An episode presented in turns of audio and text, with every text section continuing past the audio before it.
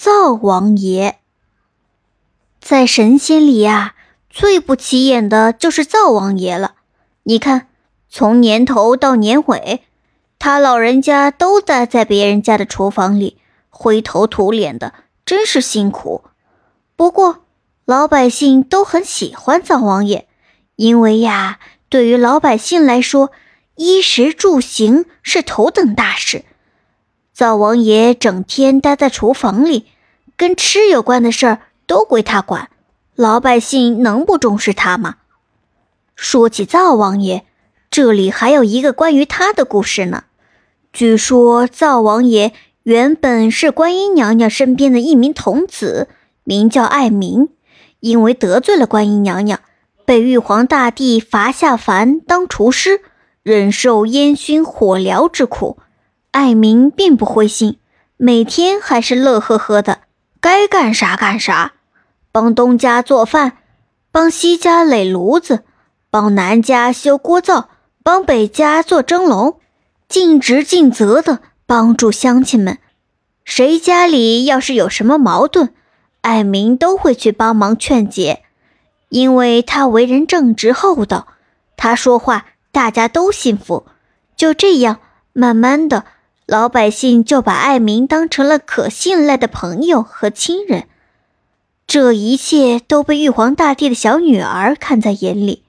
玉皇大帝的小女儿叫瑶芝，是一个善良美丽的好姑娘。她对爱民很敬佩，慢慢的就喜欢上了爱民。于是瑶芝私下凡间，跟爱民成了亲。玉皇大帝发现这件事情后。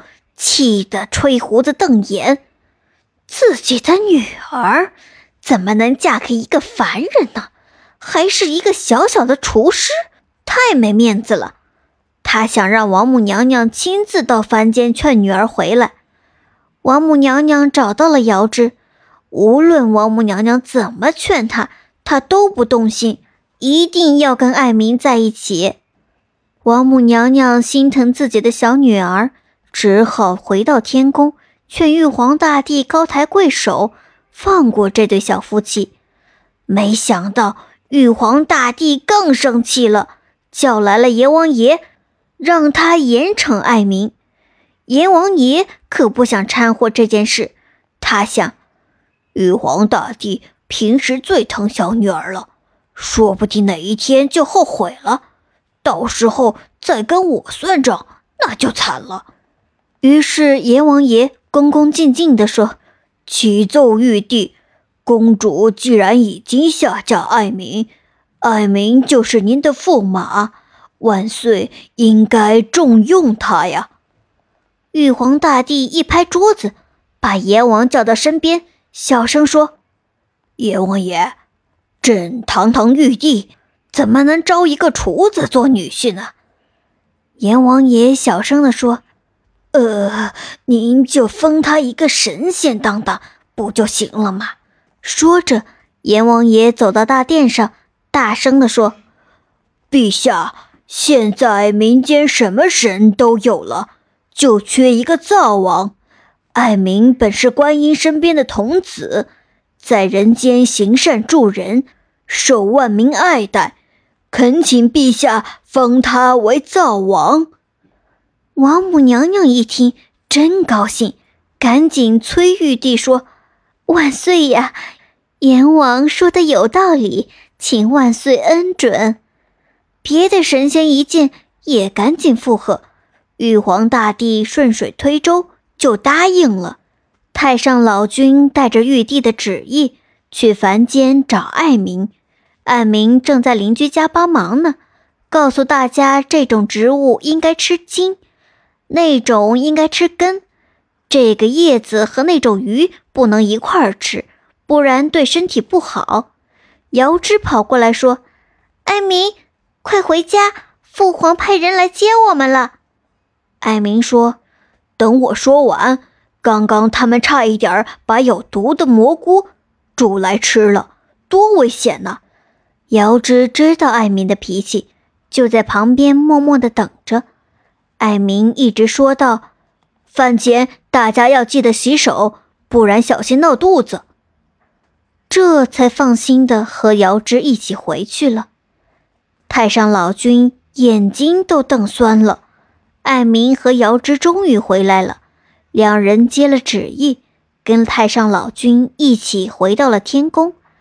这天正是腊月二十三，百姓们见艾明和瑶枝上天去了，都放鞭炮欢送。回到天宫后，夫妻二人拜见了玉皇大帝和王母娘娘。玉皇大帝还是有点嫌弃这个女婿，说：“灶王，住上一天，明天就回去吧。”瑶之公主不同意了，说：“不行，我们要住到年三十再回去。”玉皇大帝只好听女儿的。其实这次回天庭，瑶枝有自己的算盘。他看人间过年没有规矩，就想把天庭过节的习俗传授给人们。艾明知道了，也很赞同，帮着瑶枝一起忙活。腊月二十四，天庭扫房子，艾明也派小白鸽飞到人间教他们扫房子。二十五，磨豆腐，瑶枝抓一把神豆，派大鹏鸟飞到人间。教人们做豆腐，然后呢？二十六去割肉，天庭杀猪杀鸡，爱民也派大雁飞到人间，教人们杀牲畜。二十七做新衣，天庭的小孩子都穿上了新衣服。瑶枝也派百灵鸟回到人间，催促人们为小孩子做新衣服。接着是二十八贴窗花。二十九蒸馒头，艾明和姚芝都派天庭的灵鸟去告诉人们。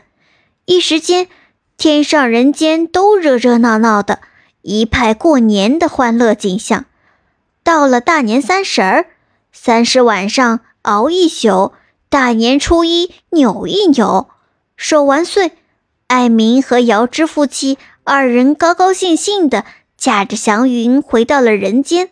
做了灶王爷和灶王奶奶，因为艾明和瑶芝是腊月二十三去的天宫，大年三十回到了人间。从这以后呀，每年的腊月二十三，老百姓就用糖瓜供奉灶王爷和灶王奶奶，请他们上天演好事。到了除夕夜，大家又重新张贴他们的画像。请他们回宫降吉祥。灶王爷和灶王奶奶教人们学会了过年的风俗，直到今天还在人间沿袭呢。